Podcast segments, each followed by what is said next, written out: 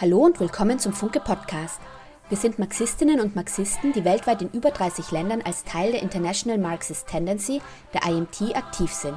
Wenn du Fragen hast oder selbst aktiv werden möchtest, melde dich unter www.derfunke.at.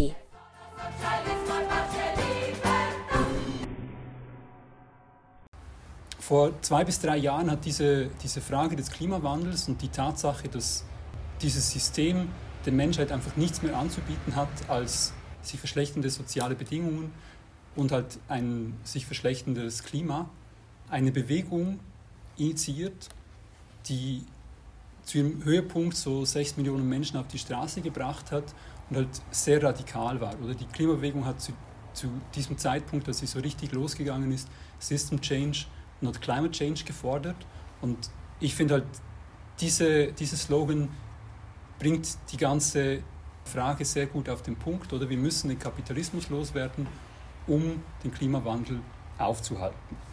Was man noch dazu sagen kann, diese Radikalisierung, diese Bewegung kommt nicht einfach so von nirgendwo, sondern ist eben ein Ausdruck eines Systems, das, das viel, viel tiefer in der Krise steckt, als man sich vielleicht rein oberflächlich vermuten könnte. Und wie schon gesagt wurde, das ist eine Jugend, eine ganze Generation, die groß geworden ist nach der Finanzkrise 2008, die halt in ihrem ganzen Leben nicht irgendwie den Aufschwung des Kapitalismus und so verbreitender Wohlstand für alle erlebt hat, sondern eben diese Sparmaßnahmen, Angriffe auf die Lebensstandards, aber auch halt Massenbewegungen wie den arabischen Frühling, wie die Black Lives Matter-Proteste in den USA und die ein völlig anderes Verständnis für die politische Situation hat und, und halt viel radikalere Antworten sucht als vielleicht 16-Jährige ein paar Jahre zuvor. Wie hat die herrschende Klasse auf, auf diese Bewegung reagiert? Sie hat eigentlich zwei Dinge versucht. Das eine ist, so die radikalen Elemente auf die Seite zu drängen und auf der anderen Seite die moderaten Elemente einzubeziehen und irgendwie so den Anschein eines Dialogs zu geben. Und man kann eigentlich sagen, dass das sehr gut funktioniert hat. Heute ist alles, was irgendwie die Regierungen tun, äh, ist grün, ist irgendwie for the future, ähm, ist transformativ. Und ich habe da, ich springe jetzt ein bisschen nach vorne, weil ich habe dieses Beispiel kürzlich gehört. Ich finde das sehr, sehr witzig. Der Erzbischof von Canterbury, das ist das Oberhaupt der anglikanen Kirche, der Papst und der ökumenische Patriarch der orthodoxen Kirche. Und das ist nicht irgendwie der Anfang von einem Witz oder so, sondern die haben ein Statement zum Klimawandel ähm, veröffentlicht. Und der Erzbischof ist dazu im britischen Radio aufgetreten und hat halt stolz verkündet, dass er jetzt seinen Dieselwagen verkauft hat und halt irgendwie die Leute auffordert, auch bei sich ähm, Opfer zu, zu bringen und halt irgendwie sich zu moderieren. Und auf Nachfrage des Journalisten stellt sich dann heraus, dass er jetzt eben zwar seinen Dieselwagen verkauft hat, aber nicht dafür sorgt, dass die anglikale Kirche nicht weiter in, in Ölunternehmen investiert, sondern lediglich von diesen Unternehmen fordert, dass sie doch bitte eine Lösung präsentieren sollten. Es ist natürlich so, dass man von der Kirche vielleicht gewohnt ist, dass sie Wasser predigen und Wein trinken, aber es zeigt irgendwie so die Sackgasse, in die diese Bewegung gekommen ist und halt die Frage, wie können, können wir dieses Ziel der Bewegung wirklich erreichen oder was bedeutet System Change, was braucht es dazu und wie kommen wir dahin. Was man sagen kann, ist, dass die bisherige Strategie der Führung der Bewegung, dass man halt versucht, sich zu moderieren, um mit der herrschenden Klasse, mit den Unternehmen einen Dialog zu führen, dass der in diese Sachkasse geführt hat und ich bin natürlich der Meinung, dass es ein revolutionäres Programm braucht und ich möchte dazu vier Punkte genauer ausführen. Erster Punkt ist, weshalb sind diese bürgerlichen Ideen in der Klimabewegung so schädlich? Der zweite Punkt, weshalb kann es keinen grünen Kapitalismus geben? Das gehört natürlich zusammen. Dritter Punkt, weshalb wir nicht pessimistisch sein sollten durch diese ähm, Flaute und dieses, dieses Abflauen der Bewegung, sondern wie eine sozialistische Alternative aussehen könnte. Und als vierter Punkt, was wir heute dazu beitragen können. Wie gesagt, in dieser Klimabewegung haben sich sehr viele unterschiedliche Strömungen gesammelt, aber die Hauptströmung war eigentlich für den Kapitalismus nicht gefährlich. das waren jene Teile der Bewegung, die halt eben gesagt haben, genau wie das, wie das dieser Bischof gesagt hat, so ja, äh, liebe Leute, ihr müsst euch halt einfach einschränken, wir müssen jetzt alle ein bisschen äh, grüner leben und so weiter und so fort. Und letztendlich ist der Ansatz, der dahinter steckt, den Massen die Schuld daran zu geben, dass das Klima kaputt geht. Die Argumente dafür sind halt, ja, wir, wir konsumieren zu viel, es gibt zu viele Menschen, wir sollten weniger Fleisch essen, weniger fliegen, mehr mit dem Rad zur Arbeit fahren und so weiter. Ich würde sagen, das geht ein bisschen gegen die Tatsache, dass 71 Prozent der Treibhausemissionen zwischen 1988 und 2015 von nur 71 Konzernen weltweit verursacht wurde. Und halt nicht irgendwie von, von Leuten, die halt, ich weiß nicht, nach Mallorca fliegen, sondern halt irgendwie von, von Großunternehmen, die, da, die damit Profite ähm, machen.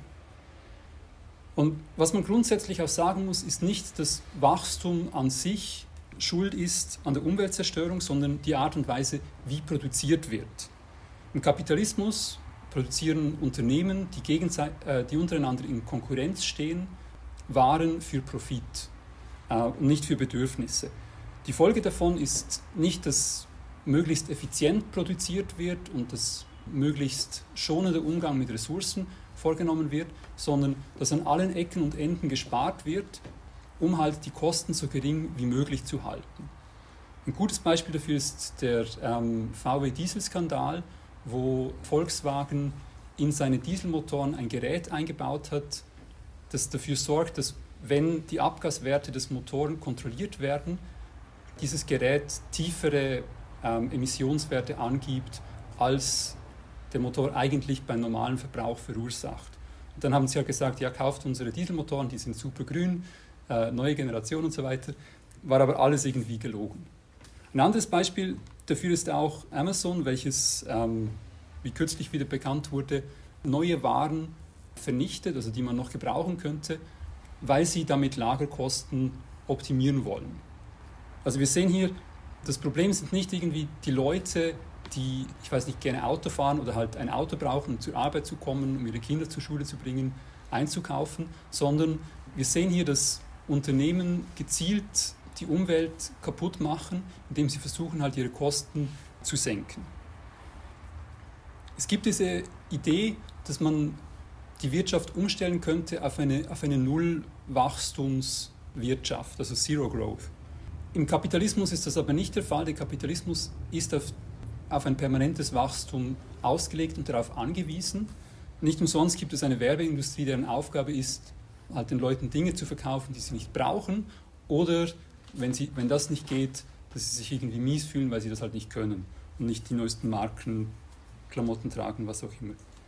Wenn es im Kapitalismus mal kein Wachstum mehr gibt, dann äh, bedeutet das nicht, dass irgendwie plötzlich alles grüner wird oder dass, dass die Welt in Ordnung kommt, sondern die Folge ist, davon sind eben genau diese Angriffe auf ähm, die Lebensstandard der gewöhnlichen Menschen, wo dann halt Sozialleistungen und Arbeitsbedingungen ähm, angegriffen und verschlechtert werden. Und das haben wir letztes Jahr auch gesehen im Zuge der Pandemie, wo es im, im Rahmen dieser Lockdowns zu eine Reduktion der Wirtschaftsleistung kam, also zu einer Rezession. Die Kosten davon haben nicht die Unternehmen getragen, die, die halt den Klimawandel verursachen, sondern eben die Arbeiterinnen, die Jugend, die Leute, die eh schon sozial benachteiligt sind. Was man auch gesehen hat, ist, trotz dieses ähm, Stillstands des Individualverkehrs, dem kompletten Zusammenbruch der, der Luftfahrtindustrie eigentlich, die globalen Emissionen sind in diesem Jahr um 8% zurückgegangen. Das bedeutet für das Klima vielleicht irgendwie so eine temporäre Erleichterung. Das Problem ist aber, diese Reduktion wäre nötig für die nächsten ähm, zehn Jahre.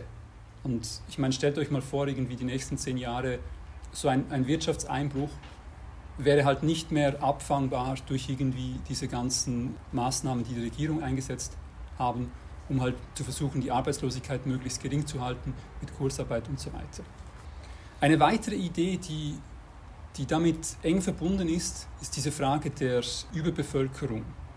Und ich finde, diese entblößt sich schon sehr stark, wenn man nachfragt, wer ähm, also welcher Teil der, der Weltbevölkerung denn zu viel ist und wer dann bestimmen soll, wie man diese reduzieren soll.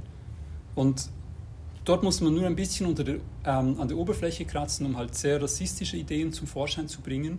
Oder es geht nicht darum, dass halt die wahren Verursacher zur Kasse gebeten werden, sondern es ist dann sehr schnell irgendwie die Rede, so ja, wenn halt alle, ich weiß nicht, in China so viel konsumieren würden wie wir, dann ginge die Welt noch viel schneller zugrunde oder was auch immer.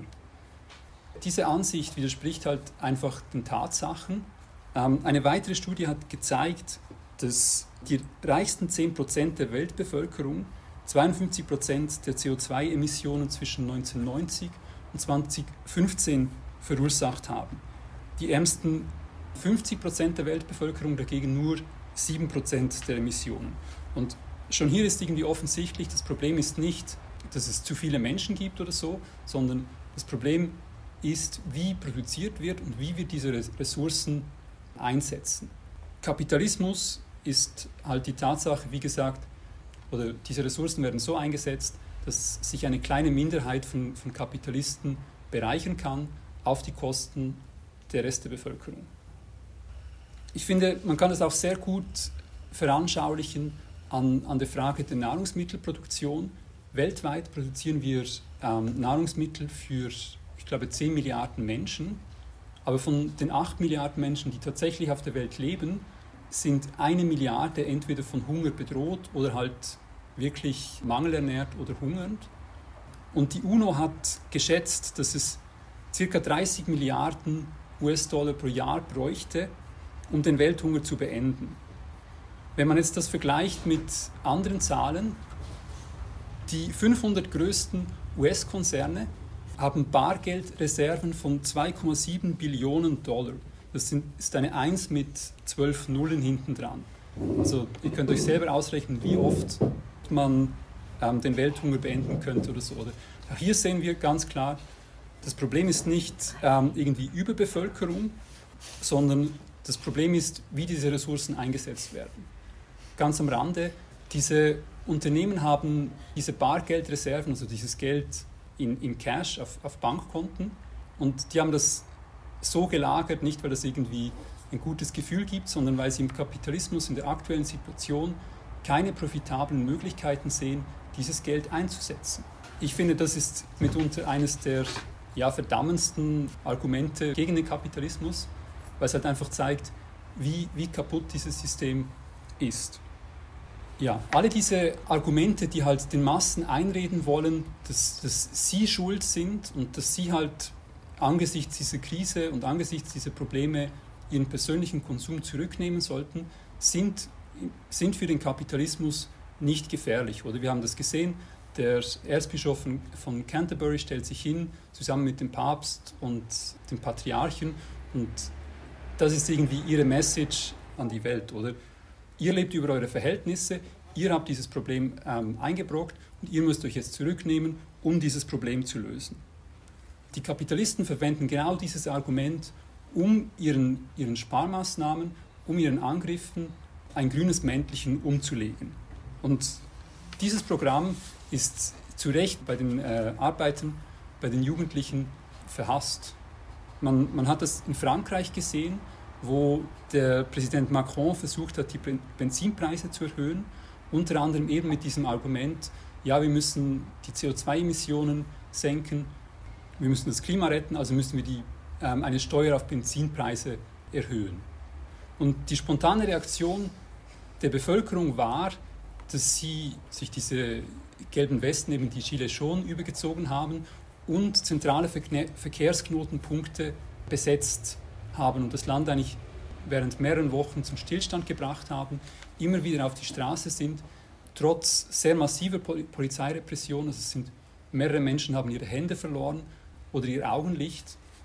Und das hat diese Bewegung ziemlich lange überhaupt nicht abgeschreckt.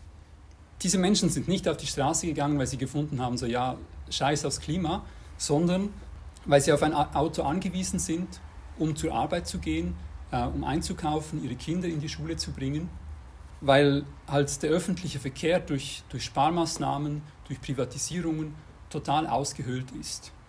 Das Gleiche oder Etwas ziemlich Ähnliches haben wir in, in Ecuador gesehen, 2019, wo eine, eine Massenbewegung ebenfalls ausgelöst durch die Erhöhung von, von Benzinpreisen zuerst das Land lahmgelegt hat, dann das Parlament gestürmt hat, die Regierung aus der Hauptstadt vertrieben hat und dann aber halt irgendwie nicht gewusst hat, was sie jetzt weitermachen sollten und irgendwie dann wieder nach Hause gegangen sind. Oder? wir sehen, die, die Arbeiterinnen, die, die Jugendlichen, die Unterdrückten, die wissen vielleicht nicht genau, was sie wollen, welches Programm ihren Interessen dient, aber sie sehen ganz klar, oder, diese Politik der ähm, sozialen Angriffe unter, unter einem grünen Männlichen, das wollen sie auf keinen Fall.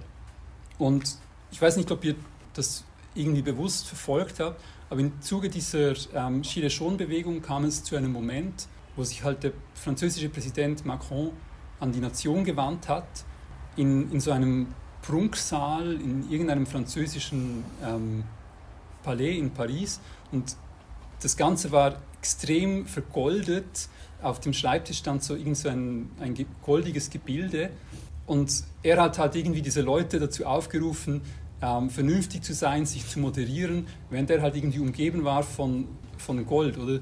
Und da sieht man irgendwie, wie, wie sehr diese Leute den Bezug zur Realität verloren haben, zu wie normale Menschen leben oder die halt am Ende des Monats äh, kein Geld mehr haben und Probleme haben, über die Runden zu kommen, die halt genau von solchen asozialen Verbrauchersteuern ähm, am härtesten getroffen werden. Diese, diese ganze Politik des passt euer Konsumverhalten an, ist für den Kapitalismus nicht gefährlich und wurde von den Kapitalisten gezielt ähm, verwendet, um die Bewegung in ein sicheres Fahrwasser zu bringen, um Teile der Bewegung eigentlich auf ihre Seite zu bringen.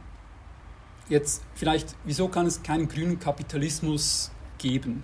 Die zentrale Frage ist, was müssen wir tun, um den Klimawandel aufzuhalten? Es gibt diesen ähm, Report von der ähm, IPCC, das ist eine ähm, internationale Kommission von, von Wissenschaftlern, die sich mit, mit äh, Klimaforschung befassen, die sagen halt, um dieses Ziel von der Begrenzung der Klimaerwärmung auf unter 1,5 Grad Celsius im Vergleich zum vorindustriellen Zeitalter zu erreichen, müssen wir auf der einen Seite massiv Treibhausgasemissionen reduzieren und auf der anderen Seite müssen wir aber versuchen, Treibhausgase aus der Atmosphäre wieder zu binden. Gleichzeitig sind aber bereits Effekte des Klimawandels heute spürbar und ja, es ist halt irgendwie logisch, oder, dass man Maßnahmen ergreifen muss, dass diese heute bereits spürbaren Folgen wie Waldbrände, Hitzewellen, Flutkatastrophen, riesige Stürme, dass diese halt so gut wie möglich gemildert werden. Im Kapitalismus gibt es für alle diese Schritte massive Hindernisse. Einerseits die Konkurrenz zwischen den Unternehmen und den Nationalstaaten und andererseits die Notwendigkeit, Profit zu machen. Ähm, ich werde diese Punkte versuchen zu erklären. Kapitalismus bedeutet Warenproduktion. Also Güter werden produziert, die für den Verkauf bestimmt sind. Es ist nicht die Frage, braucht irgendwer diese Dinge, oder beziehungsweise das ist für eine zweite ähm, Überlegung, sondern es wird produziert um Profit zu machen. Und wenn es halt keine Nachfrage gibt, kann man natürlich innerhalb eines gewissen Rahmens die Nachfrage schaffen, eben durch Werbung oder ähm, Product Placement und so weiter. Man sieht irgendwie auf der einen Seite so die ganze Industrie, die halt grüne Produkte produziert, ist extrem lukrativ, aber dieses Ziel, eine massiven Treibhausgasemissionsreduktion zu erreichen, kann diese Industrie nicht. Einfach weil sie ja, durch ihr Preissegment, durch diese, dieses ganze Lifestyle-Ding nicht genügend Nachfrage generiert, dass sich irgendwie das alle leisten könnten. Oder es können sich einfach nicht alle Leute den neuesten Tesla leisten, eine Photovoltaikanlage aufs Dach bauen und so weiter, weil die meisten Menschen äh, kein Dach besitzen. Dann gibt es irgendwie diese notwendigen Maßnahmen, der Ausstieg aus fossilen Brennstoffen, die Wiederaufforstung, das sind Schritte, die man ergreifen könnte, aber sie bedrohen halt einfach bereits existierende profitable Investitionen, oder? Irgendjemand hat eine, eine Ölraffinerie gebaut in der Hoffnung, dass diese Profit abwirft. Irgendjemand baut Pipelines in der Hoffnung, dass diese Profit abwerfen. Und ich weiß nicht, ob ihr das schon gehört habt, aber ich habe heute gelesen, dass ähm, der US-Präsident Biden weitere Öl- und Gasförderrechte im Golf von Mexiko versteigern will. Das bedeutet, dass, dass im Golf von Mexiko noch viel, viel mehr Öl und Erdgas gefördert wird. Also wir sehen, oder, wenn wir jetzt Schritte ergreifen wollen, die halt zu einer Reduktion der Treibhausgase führen, dann haben die Kapitalisten etwas dagegen, weil sie Millionen, Milliarden investiert haben und sie darauf angewiesen sind, dass dort Geld zurückkommt, dass diese Investitionen profitabel sind. Und wir werden sie nicht davon überzeugen können, auf, auf diese Milliarden der Gewinne zu verzichten, einfach durch gutes Zureden. Auf der anderen Seite wäre es relativ leicht, CO2 aus der Atmosphäre zu binden durch massive Wiederaufforstungsprogramme. Aber auch hier haben wir das Problem, dass Land, Wald im Kapitalismus eine Ware ist, die Profit abwerfen muss. Also wenn man Bäume pflanzt, dann erwartet man, dass man diese nach einer gewissen Zeit roden kann, um Möbel zu bauen, Brennholz zu produzieren, was auch immer. Hier ist das Problem, dass entweder profitable Investitionen bedroht werden, also Land, dass, man, dass die Kapitalisten für andere ähm, profitable Investitionen gebrauchen könnten, oder dass es halt einen international koordinierten Aufwand bräuchte, um eine globale Wiederaufforstung voranzubringen. Dazu kommen wir noch.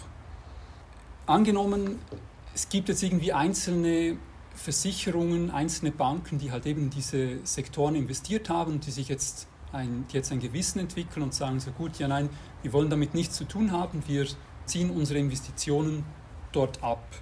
Das würde das Problem ebenfalls nicht lösen, weil im Kapitalismus die Produktion eben nicht rational geplant wird. Also es wird nicht gefragt, was ist das Beste, ja, um irgendwie das Fortbestehen der Spezies auf diesem Planeten zu, ähm, zu gewährleisten, sondern wo investiert wird und was investiert wird, wird von, von den Gesetzen des Marktes gesteuert, eben im Profitinteresse.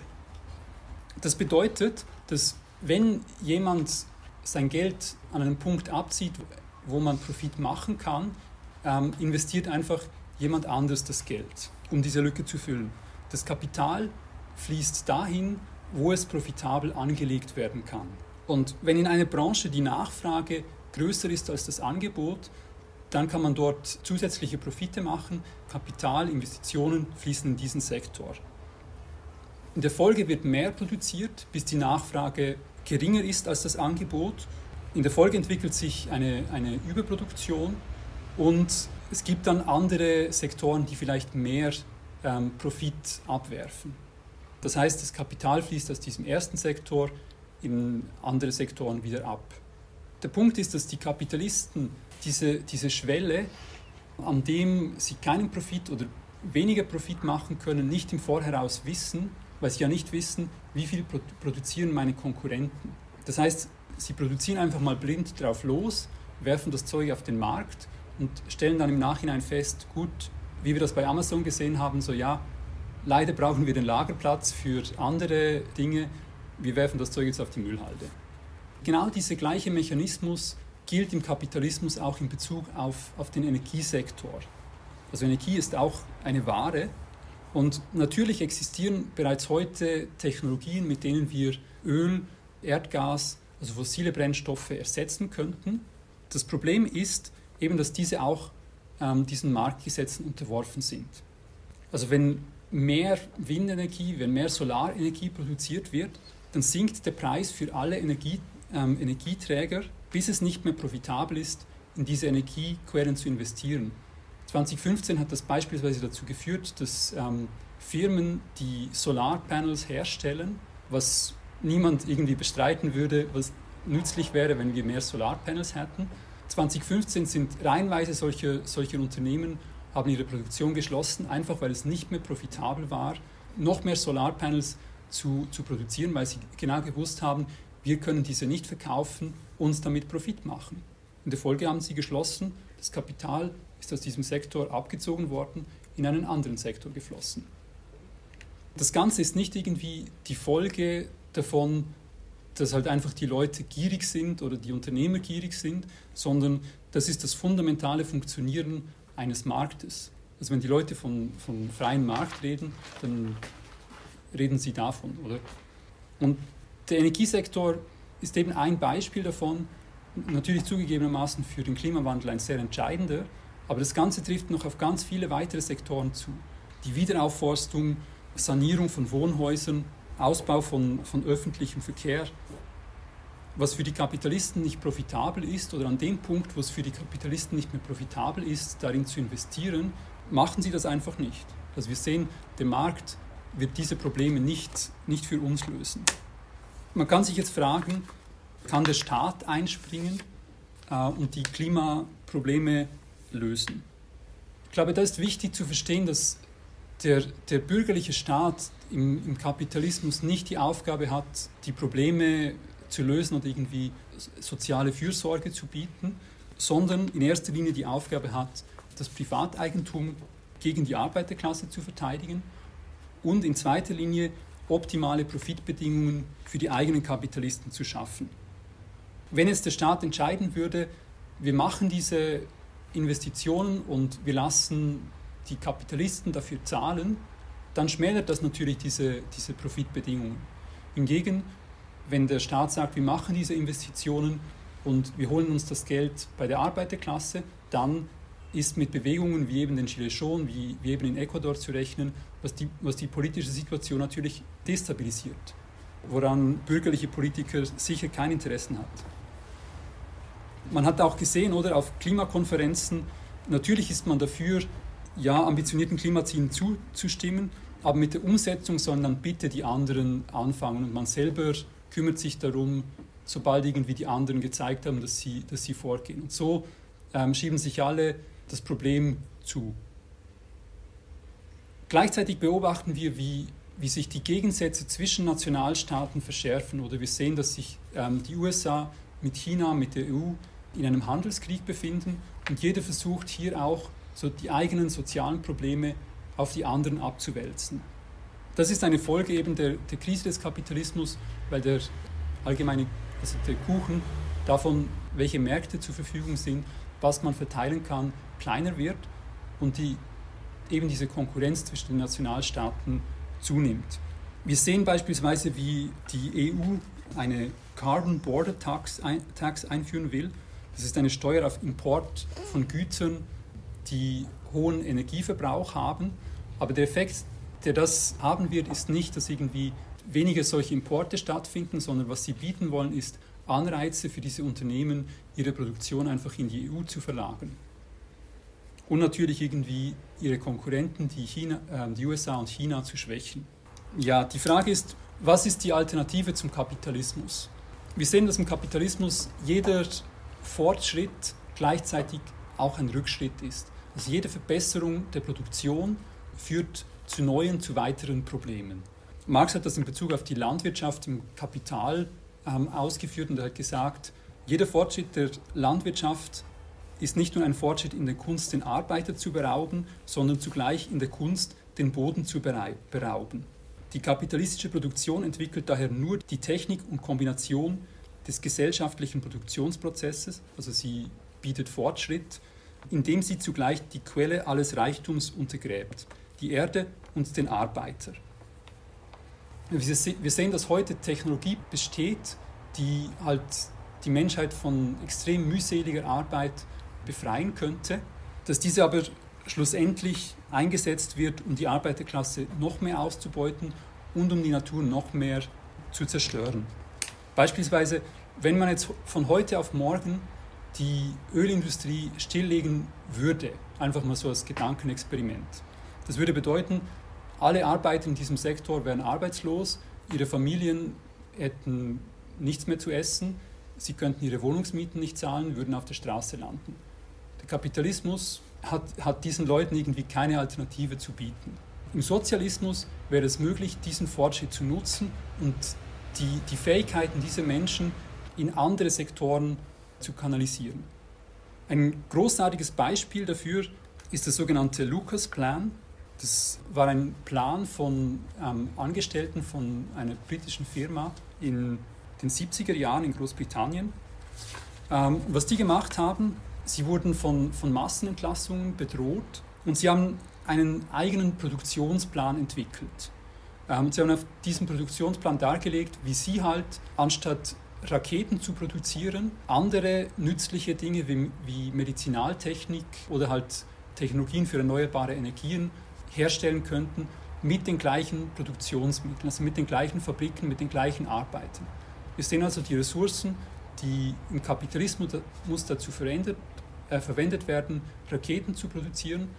Die Arbeiter wissen, wie sie diese Ressourcen ähm, reorganisieren können, um nützliche Dinge zu produzieren. Besitzer des Unternehmens, die haben das gar nicht lustig gefunden, haben alle Leute, die sich daran beteiligt haben, entlassen, den Betrieb eingestellt, einfach weil die Kapitalisten nicht daran interessiert sind, sich von den Leuten reinreden zu lassen. Ähm, schon gar nicht, wenn es bedeutet, dass sich die Arbeiter selber organisieren und halt ihrer Stärke bewusst werden. Andererseits sehen wir aber auch das kreative Potenzial, das die Arbeiter haben. Und das ist ein Beispiel von einem, äh, von einem Unternehmen in einem Land. Und der Sozialismus hat zum Ziel, das nicht nur irgendwie in einem Betrieb, in einem Land zu machen, sondern dieses kreative Potenzial, das in Millionen, Milliarden Menschen auf der ganzen Welt schlummert, freizusetzen und halt zu kanalisieren. Und dieses Potenzial zu nutzen, um halt Fortschritt ohne gleichzeitige Zerstörung zu schaffen. Ja, das war vor 40 Jahren in Großbritannien irgendwie, ich glaube irgendwie die meisten von euch waren damals noch nicht auf der Welt. Trotzdem kann man sagen, irgendwie heute ist dieses Potenzial noch viel, viel größer, weil die Arbeiterklasse zahlenmäßig viel, viel stärker ist. Die Frage ist, was braucht sie, um, um dieses Potenzial zu nutzen? Ich möchte hier noch ein Beispiel bringen, ähm, das ein bisschen näher liegt, nämlich der Arbeitskampf beim MAN-Werk in Steyr. Ähm, in diesem Jahr gab es bei diesem Betrieb einen Arbeitskampf, der grundsätzlich eine ähnliche äh, Strahlkraft wie diese, dieser Arbeitskampf bei Lucas Aerospace hätte bieten können. Ähm, MAN produziert LKWs und hat an diesem Standort unter anderem E-Trucks entwickelt, also durchaus Dinge, die man für die Bekämpfung des Klimawandels auch einsetzen könnte. Die Kapitalisten wollten aber Kosten sparen und den ganzen Betrieb nach Polen verlagern. Es gab, wie gesagt, einen Arbeitskampf, der in der ganzen Region ziemlich viel Unterstützung hatte. Es kam auch zu einer Abstimmung der Beschäftigten über ein Angebot des Investors, ähm, Sigi Wolf, das vorsah, dass nur etwa die Hälfte der Mitarbeiter noch den Job behalten hätten und 15 Prozent Lohneinbußen hätten in Kauf nehmen müssen. Und 64 Prozent der Beschäftigten haben gegen diesen ähm, miesen Deal gestimmt und das zeigt irgendwie so, die Kampfbereitschaft war da. Was gefehlt hat, war ein Programm, welches die Forderung nach Verstaatlichung und Arbeiterkontrolle ins Zentrum gesetzt hat, also sozialistische Forderungen.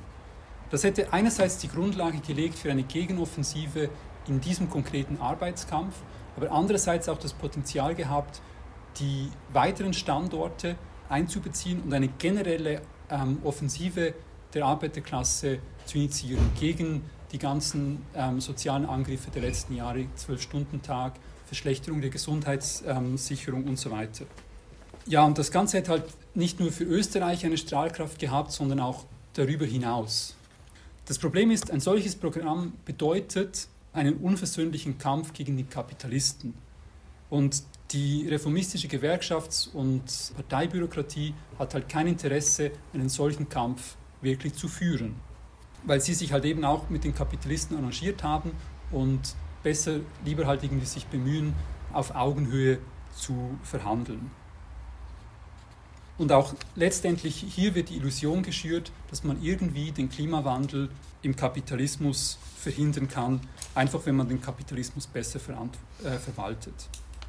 Wir sagen klar, der Kapitalismus kann nicht verwaltet werden, sondern er muss zerschlagen werden. Und die Kapitalisten werden das aber nicht einfach so stillschweigend akzeptieren, sondern sie werden sich wehren mit allem, was sie haben, mit Justiz, Polizei, Medien, die ganze öffentliche Meinung. Und wenn wir einen solchen Kampf führen wollen, können wir das nicht unorganisiert tun, sondern wir brauchen eine revolutionäre Organisation, die aus Mitgliedern besteht, die ein klares Verständnis haben, wohin ein so ein Kampf geht und mit welchen Methoden so ein Kampf geführt werden kann. Und das ist eigentlich genau das, was wir beim Funke hier versuchen. Wir versuchen, basierend auf den Ideen des Marxismus, uns für diese Kämpfe vorzubereiten.